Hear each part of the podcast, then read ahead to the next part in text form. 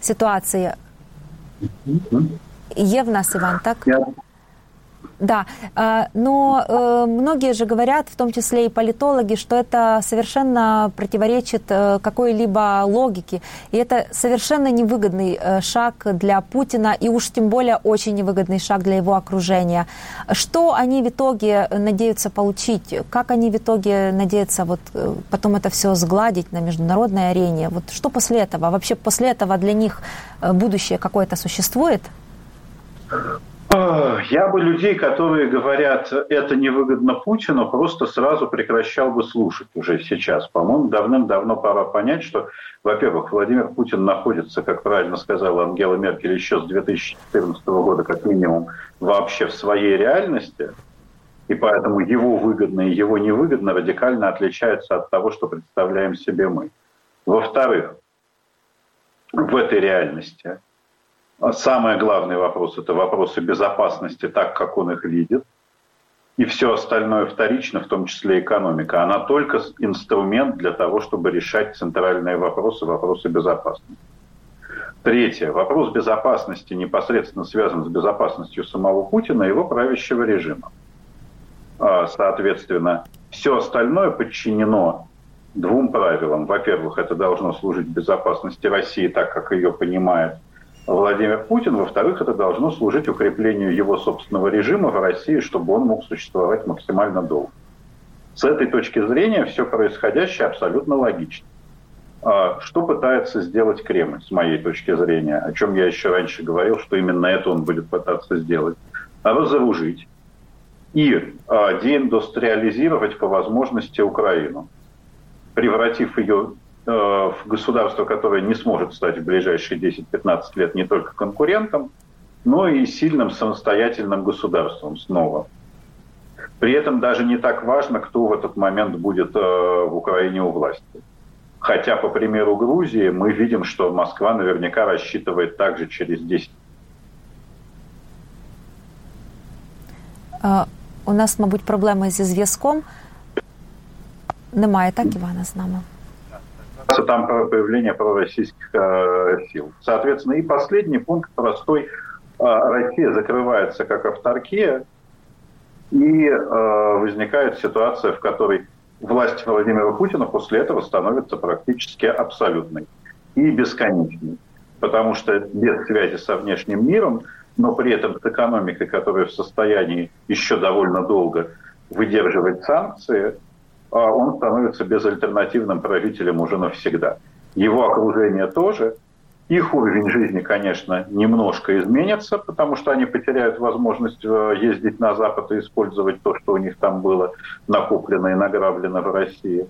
Но гораздо хуже изменится уровень жизни, собственно, рядовых россиян, которые должны будут за свой счет компенсировать российскому правящему классу все его потери. То есть будет снижение постепенного уровня жизни абсолютного большинства населения, но не настолько резкое, чтобы немедленно возник бунт. Это может привести в перспективе к социальным протестам, но не прямо сейчас. Э, а как вы считаете, э, вот этот вот шаг Путина, э, его агрессивная политика, его вторжение в Украину, как вообще воспримет российское общество? Вот как вы думаете, какой будет, как, какими будут общественные настроения? А, Кремль делал все последние 15 лет, чтобы никаких пацифистских антивоенных настроений в России не было. А, но большинство населения само по себе идею войны не поддерживало. 75 приблизительно процентов идею большой войны, чуть больше 50 идею войны вообще. Это с одной стороны. С другой стороны, как показал Крым и соцопросы последние, большинство россиян, то есть около 60%, готовы поддержать быструю победу. То есть если война не будет долгой, если знаете, оттуда не пойдут тысячами гробы, россияне скорее поддержат эту операцию постфактум. Они поддержат то, что война быстро закончилась, э, и, и ура. Приблизительно в такой логике. И а Путин, протеста. И, да, и Путин себе протеста надеется... просто не будет, потому что протестовать некому. Они задавили все антивоенные организации, какие могли быть, все группы типа свидетелей Егова, которые хоть как-то относились к пацифизму. И сейчас не успела правозащитница Марина Литвинович призвать выходить на митинги. Нет, она сразу была задержана полицией, и то же самое будет и во всех других случаях.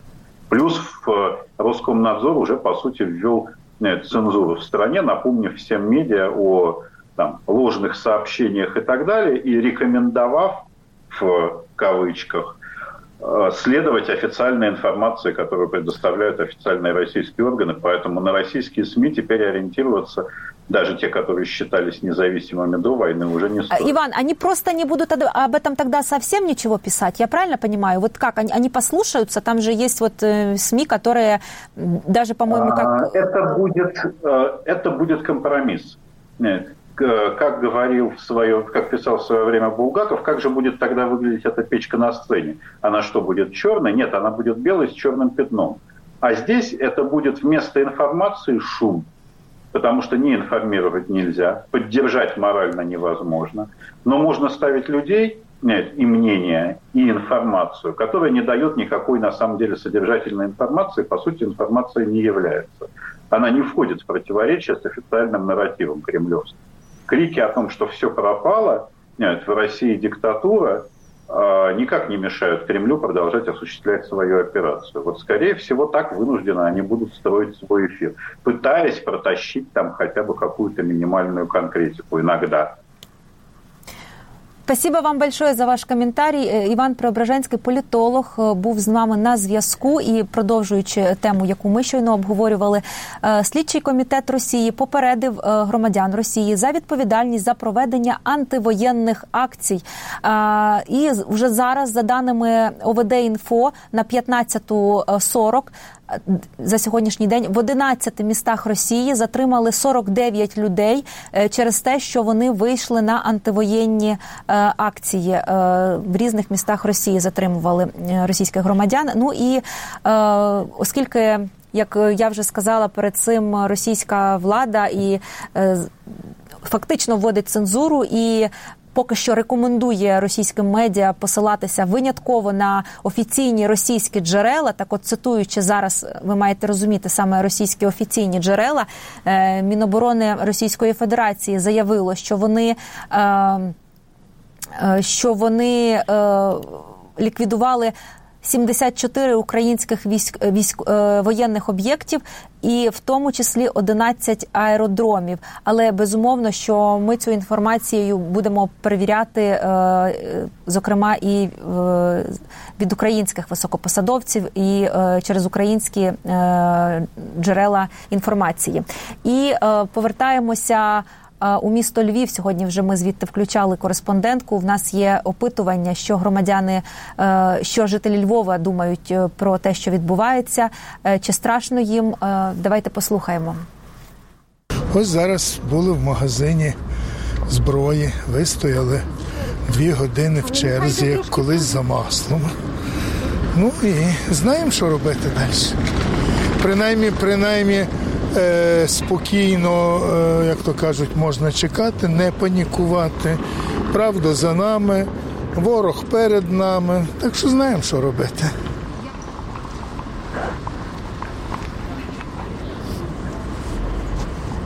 Е, плануємо, поки головне не панікувати. Подумаємо, що робити з сім'єю, десь можливо безпечне місце. Далі будемо думати, що робити далі. Можливо, мобілізуватися, можливо, якісь рішення приймати. Головне не панікувати. Нічого не плануємо робити взагалі. Куди будемо втікати? Нема куди втікати. Що буде, то буде. Люди молодці. Тримаються, паніки нема не, не видно. То, що там трошки біля банкоматів, на заправки. Я думаю, що зараз з часом воно перейде, то такі перші спалахи. Хтось там евакуює дітей, сім'ї, але це наразі не є саме актуальне. Я думаю, що Львів йому тут 100 років не потрібен. Він знає, що тут кожна жінка, кожна дитина йому кине добрий камінець. Люди, які сьогодні мешкають Суми, Маріуполь, Харків, Херсон, Одеса, Київ. Що би ви їм хотіли сказати? Ми б хотіли, щоб ми, е, якщо потрібна якась допомога, нехай їдуть на західну Україну. Тут вже школи е, формують е, ці зали, школи вже скидають туди. Ми будемо їм допомагати і будемо об'єднувати все. І будемо їх завжди підтримувати. Ой, тяжко говорити. Е, у цю хвилину Київ терміново просять піти в укриття. Оголошено повітряну загрозу, і е, жителів просять вирушити в укриття. Зокрема, про це інформує сайт Київської міської державної адміністрації. Е, я думаю, що на сайті також є. Я не думаю, вона там є. Ви можете знайти найближчу найближче місце для укриття згідно з мапою. Ну і так само я би хотіла е, повідомити про те, що якщо е, у ваших містах е, щось відбувається і ви хочете цим поділитися, пишіть, будь ласка, в чаті під трансляцією. Повідомляйте про те, що ви бачите, яка обстановка у ваших містах. І з нами зараз на зв'язку є журналістка Радіо Свобода Юлія Гаркуша. Я знаю, що вона перебуває десь на Приазов'ї, але зараз я у Юлі точно запитаю, де вона, тому що журналісти можуть змінювати свої локації протягом короткого періоду періоду часу. Юля, вітання. Так, вітаю, е, вітаю студія. Я зараз в Маріуполі, власне, яка була весь цей час. А, ну а просто зараз я ви мене застала за тим, що я е, збираюсь переходити на іншу квартиру, бо е, в сталінських будинках в нас є бомбосховище, і ну ми розраховуємо на те, що вночі може бути гаряче і страшно. І на всяк випадок із Хрущовки ось пересуваємося. А, Що можу сказати? Ну, е, паніки в нас як такої немає, але бо люди вже до чого були готові, і 8 років це точиться. Банкомати в моєму районі Приморському спустошені, гроші зняли люди. Е, черг в магазинах немає, невеличкі, але бачу, що ну, всі щось несуть, везуть там якісь продукти, закупають воду. В аптеках частину ліків розкупили. Ось ну така ситуація. На східному горять будинки, бо і там е, там обстріли, там там лячно. Звідти люди самі евакуюються, там багато українських військових. Юля, скажи, історія. будь ласка, чи відомо щось про е, загиблих серед цивільного населення станом от на цю годину? Що відомо Ну наскільки наскільки я знаю, вранці о, інформація не оновлювалася. Це одна загибла людина у нас і о, перепрошую, троє, троє загиблих. Вже троє, е, вже троє. Ось, ну ми тут всі один одному передаємо інформацію, отак от. І... Так, в Маріуполі троє загиблих. і Я е, до, до декілька місяців тому ще мешкала на лівому березі в будинку своєї мами. Зараз я з нею не на зв'язку, але я знаю, дзвонила сусідам, знаю, що там е, в сусідню вулицю потрапив снаряд, там е, приватний будинок згорів і, і там були постраждалі, звісно. Ось таке. Е, Юля, е, про що інформує місцева влада? Які вона дає інструкції, рекомендації? Чи є щось особливе для Маріуполя ну, близько Азовського моря? Так, ну як як завжди нагадують про те, куди можна сховатися, про бомбосховища, які на території підприємств. Е, а так власне ми всі. А так, власне, ми всі ну вже знайомі з цим давно і всі знають, що що робити. І всіх є план. Дякую дуже. Е, Юля Гаркуша була з нами на прямому зв'язку з Маріуполя. Е, і також щойно була інформація про те, що атакували острів Зміїни. Я її зараз маю перевірити і е, скажу вам про це.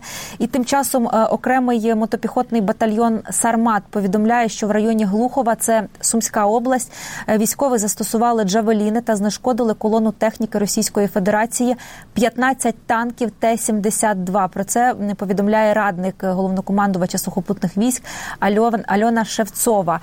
От така є інформація. І зараз е, я подивлюся, що відбувається на Зміїному. Сьогодні е, вранці ми вам е, показували аудіозапис, як російські військові закликали українців здатися. Якщо зараз у нас є ця аудіозапис, давайте її послухаємо і нагадаємо вам, що відбувалося на Зміїному зранку.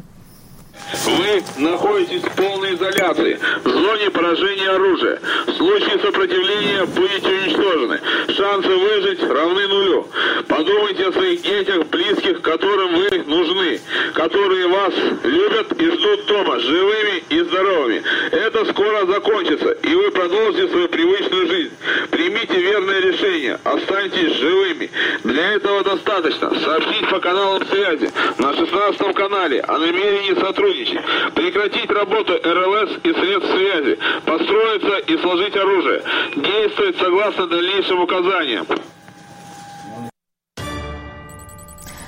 Ну і ну і стосовно Зміїного, Міністерство внутрішніх справ повідомляє, що острів Зміїний атакували з російських кораблів. Окупанти вели вогонь по острову із ствольної корабельної е, зброї. Прикордонники та збройні сили України тримають оборону. І наразі в районі острова знаходяться два кораблі Чорноморського флоту. Е, Москва та Василій Биков. Е, будемо слідкувати за тим, що відбувається е, на острові Зміїному. І щойно я вам сказала, що в Києві попросили громадян піти в укриття. Наразі ви бачите картинку з української столиці. Це майдан незалежності. Е, трансляція наживо в режимі реального часу. Можете бачити, що зараз відбувається в українській столиці. І з нами зараз на прямому зв'язку. Е, на прямому телефонному навіть зв'язку Андрій Остальцев, політолог е, з Лондона, який вже неодноразово був гостем наших ефірів. Андрей, здравствуйте. Здравствуйте. Е, скажите, пожалуйста, рассчитывали ли вы на такой сценарий, который мы наблюдаем сегодня, на исход вот именно такой? Но, честно говоря, я считал, что это крайне вероятно и не соглашался с оптимистами. Вот мой друг Борис Акунин написал, никакого вторжения не будет пару дней назад. К сожалению, Хотя я понимаю его, что он как бы почти заклинал судьбу, потому что это жуткая вещь, которая случилась. Она перевернет всю нашу жизнь, всего мира, Европы, конечно, в первую очередь. Не будет нормальной жизни, я думаю, у нашего поколения больше. И все это, в общем-то, из-за э, какого-то одного человека с его фантазиями геополитическими. Но вот, тем не менее, это оказалось реальностью. Э, ну, недаром же западные разведки говорили об этом. И, как мы теперь знаем, обращение обращение с этим объявлением войны фактически Путин же записал уже в понедельник, 21 февраля. И, конечно, разведки западные это перехватили и знали, и поэтому так уверенно и говорили, что вот-вот случится в течение 48 часов. И когда я такие уверенные заявления слышал, то я думал, что вряд ли они ошиблись. Очень маленькая вероятность. И вот случилось то, что случилось. И как вы думаете, как будут э, разворачиваться события? Ну, вы не военный эксперт, но если, допустим, обсудить какие-то политические последствия для режима Владимира Путина, что, что, это, что это может быть? Как это может быть? То есть вы хотите мое мнение о том, как его военная кампания будет Нет, нет, нет. Я имею в виду, э, я имею в виду э, международная какая-то реакция. Окей, а... хорошо, понял. Значит, смотрите, э, сейчас э, британские министры э, очень заняты, они обзванивают своих коллег в «семерке». «Семерка» готовит совместную позицию, «Большая семерка», и Борис Джонсон, наш премьер-министр, обещал вечером выступить в Палате общин, в парламенте и изложить эту согласованную позицию. Вот, ну, вроде бы люди с хорошими контактами политическими, коллеги мои на BBC, утверждают, что речь идет о нескольких пунктах, о военном военной помощи Украине значительно увеличенной.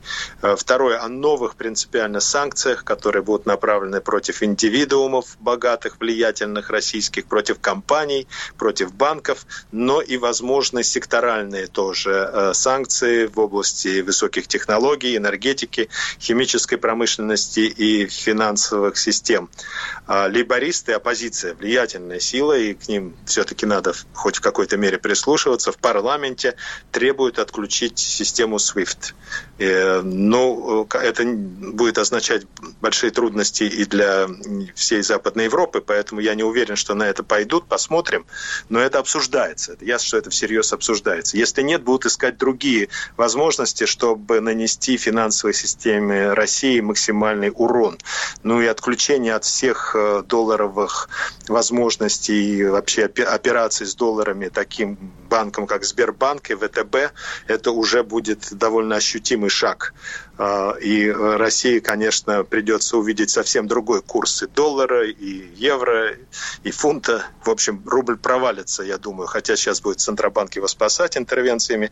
На некоторое время, может быть, чуть-чуть а, улучшится положение, но ненадолго. Я думаю, что вообще это страшная спираль падения его ждет. Не знаю, насколько Путин понимал, что он творит в этом смысле, что будет с его экономикой. Он в ответ будет огрызаться, какие-то страшные тоже а, санкции пытаться придумать против Запада, ну, тут его возможности абсолютно ограничены. Просто Запад сам себе, конечно, сильно повредит санкциями этими, но нельзя их не принять, потому что такое безобразие, войну в Европе прощать, конечно, невозможно. И просто даже как прецедент это должно быть обязательно сделано так, чтобы это было очень и очень больно. И больно, конечно, будет в первую очередь, к сожалению, простым гражданам России, а, которые и так там в провинциях еле концы с концами сводят, а вот им, им придется весьма и весьма туго. Но сейчас они этого не понимают, и совершенно мозги промыты, конечно, телевизором, и 70%, как я понимаю, примерно поддерживают то, что Путин делает, тоже не ведая, что он творит и что они творят, его ну, поддерживают. Левада, Левада-центр, по-моему, было два социологических исследования, вот я, к сожалению, не помню, какой второй, вот он 70% давал, а первый Левада-центр, и он только 43% говорил, что э, поддерживают признание так называемых ДНР и ЛНР. Вот, по-моему, так. Но, тем не менее, вот перед вами был э, политолог Иван Преображенский, и он говорил э, такую версию, что если война будет быстро и в каком-то смысле, в, каком, э, в каком-то смысле победной для Путина, то и российское общество поддержит эту всю историю. Нет, э, я не исключаю, что общество поддержит именно потому, что пропаганда просто победила, и всякие наивные надежды, что холодильник победит телевизор, не оправдались. Телевизор побеждает холодильник. И какие бы трудности не испытывали россияне, они вот все равно э, после обработки с телеэкрана продолжают поддерживать то, что творится. Повторяю, не ведая, что э, творят, и, конечно, жалко людей, но, к сожалению, вот такая вот ситуация. Но теперь вот быстрая понимаете, что значит быстро? Я невольно тут в военно-политическую область чуть-чуть все-таки хочу зайти. Если, э, я, хотя я совсем не военный эксперт, но, э, видимо, Путин все-таки хочет избежать э, такой настоящей оккупации Украины, потому что понимает даже в своем таком лихорадочном и странном состоянии, все-таки, наверное, понимает, что это будет очень болезненно, очень большие потери, э, просто страшное дело. И поэтому он, он попытается этого избежать. Но он хочет, видимо, парализовать украинское государство, чтобы оно просто раз развалилась. И вот меня, конечно, очень пугает этот пункт про денацификацию объявленную. Это что, ликвидация каких-то там нацистских элементов? Но нацистскими элементами... Нет, ну это, это так Песков и сказал, конечно. Это да, вот его спросили, да. что это значит, а он сказал очистить, а, очистить Украину от э, нацистов. Вот как- как-то так. Да, а нацистами они называют законно избранное правительство Украины. Значит, речь идет, что поставлена задача физической ликвидации президента, там парламента, правительства, и вместо этого попытаться какое-то марионеточное правительство, правительство создать на каком-то участке хотя бы территории, которым потом могло бы обращаться за помощью к России. В общем, развязать типа гражданской войны что-то в Украине. Я думаю, что вот это может быть реалистический план. Но дело в том, что он вполне возможно, я надеюсь, что он сорвется, и вот тогда уже э, будет эскалация. Это всегда так во время войны бывает. Это так у американцев во Вьетнаме было. Это было, ну, в общем, это обычная история. То есть это неизбежно перейдет э, в другую фазу военные действия, и тогда уже начнутся какие-то бои серьезные, что, конечно, очень страшно. Как бы этого избежать, ну, я не знаю. К сожалению, тоже реалистическая перспектива. Спасибо вам большое. Андрій Остальський, політолог з Лондону, до нас е, включався. І тим е, тим часом я дам е, свіжі новини. Українська правда, посилаючись на звіт Центру оборонних стратегій, оприлюднила цей звіт і повідомляє, що станом на 14 годину, згідно 24 лютого, тобто сьогоднішнього дня. Росія втратила сім літаків, е, чотири вертольоти, більше 10 одиниць зброньованої техніки та близько 100 е, е, людей особового складу. А також змогла захопити Генічіськ та нову Каховку. Так, Генічіськ та нову Каховку. І е, крім того, російська військ, військова техніка е, у Чернігівській області була зупинена. Е, в Сумській та Харківській області ворог просунувся на 10-20 кілометрів і був зупинений збройними силами. Е, Росія підійшла в притул до Харкова і понесла втрати. Е, і також військовослужбовці Нацгвардії знищили чотири російські танки на об'їзній дорозі під Харковом. Ну, власне, це відео ми вже вам е, сьогодні показували. Ну і е, давайте ще повернемося до Приазов'я. Наслідки обстрілу Маріуполя. Давайте ще подивимося.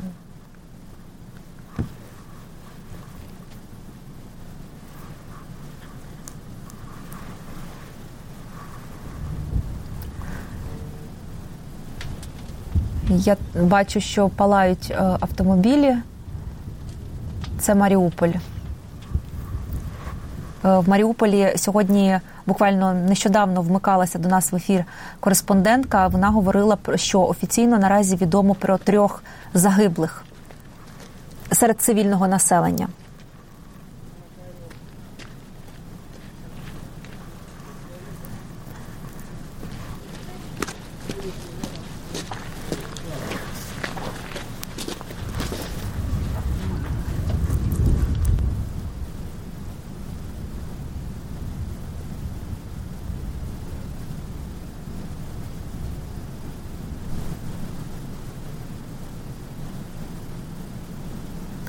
І ми продовжуємо слідкувати за міжнародною е, реакцією. Е, Ростислав Хотин, міжнародний редактор Радіо Свобода, е, розкаже, якою є ситуація станом на цю годину. Ростиславе, вам слово.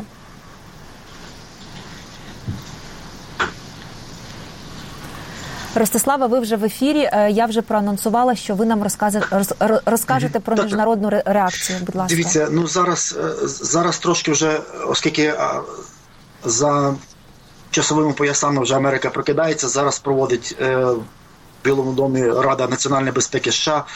Е, президент е, Джо Байден зустрічаються. Так що ми будемо очікувати якусь реакцію з Вашингтона.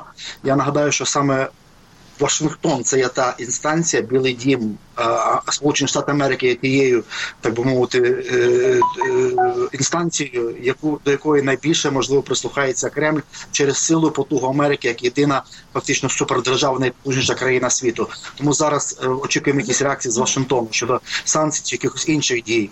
Щодо НАТО, ми вже говорили про те, що НАТО буде сьогодні екстрене засідання.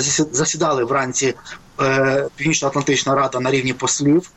Е, також е, буде сьогодні екстрене засідання комітет комісії Україна НАТО на рівні послів. Це вже такий ексклюзивний формат з Україною. Завтра буде віртуальний саміт НАТО е, за участі лідерів також європейських керівників Європейського союзу, Єврокомісії Європейської ради. От далі ще які розвитки дуже важливі. Цікава нотка прозвучала у заяві прем'єр-міністра Великої Британії Джон е, Бориса Джонсона. Він сказав так: перше він чітко назвав президента Путіна Росії диктатором. От і сказав, е, що підтримує Україну. Е, що бомби сиплються на ні в чому не видне населення, величезне вторгнення для суходолом, повітрям і морем це е, не якась така далека країна, Україна, а ту, яку ми знаємо. Він недавно був в Україні. Також прозвучала нотка, така що можливо економічних суто санкцій, якихось економічних заходів буде недостатньо. Я також читав е, підбірку е, глядачів експертів Європейської ради зовнішньої політики. Там теж є так мовити трошки посипання попелом, що ми вісім років допомагали якось політичну Україну заявами більше, а не озброювали. Треба було озброювати активну Україну, і що санкцій можливо бути недостатньо. Нагадаю, що зараз е, Росія скупчила на своїх рахунках в себе понад 630 мільярдів 630 мільярдів е, доларів валютними і е, е, золотими резервами, запасами. Так що, в принципі, в них якась є подушка, яка може їм дати якийсь час потриматися навіть при сильних санкціях заходу. Щодо свіфту, відключення Росії від свіфту, так такі заклики лунають але поки що вони не реалізували практичні якісь кроки. Тобто хтось пропонує відключити від свіфту, каже, що це на порядку денному на столі. Ця е, цей захід лежить. Ця цей крок, але поки що е, рішення не прийнято. Щодо європейського союзу, сьогодні буде е, саміт Європейського союзу екстра в Україні. Можливо, там будуть якісь кроки, які дадуть сигнал вже європейським економікам, європейським країнам, як діяти. Поки що зберігається єдність і Євросоюзу, і НАТО. Були е, лідери керівники Європейського Союзу, штаб-квартирі НАТО спільно з Янсом Столтенбергом, генсеком НАТО виступала, показавши єдність. І трансатлантична єдність зберігається, альянс НАТО також єдиний. Єдине, що війська в Україну не будуть насилати, тому що е, Україна не є членом е, Північно-Атлантичного альянсу, і про це Єнс Столтенберг, Столтенберг чітко заявив, що ну, не є членом НАТО, але НАТО посилює свій східний е, е, рубіж. От, Так що поки що е, так виглядає на на цей момент е, ситуація. Але є от, от такі, так те, що англійською називається soul searching, такі так, ну де ж ми не це зробили йдеться про те, що є вже розуміння, що можливо економічні санкції раніше лише їх було недостатньо, і що зараз можливо економічні суто санкції вже самі по собі не спрацюють. Треба щось більше. От що буде більше, це буде європейський союз і особливо НАТО вирішувати тепер сьогодні-завтра. Україні головне протриматися ці ключові кілька днів дуже важливі зараз. Реально такі ключові. І треба протриматися, витримати цю агресивну навалу росіян. Дякую, дякую вам дуже. Ростислав Хотен слідкує за міжнародними реакціями, е, які мають послідувати. Принаймні їх анонсували. Е,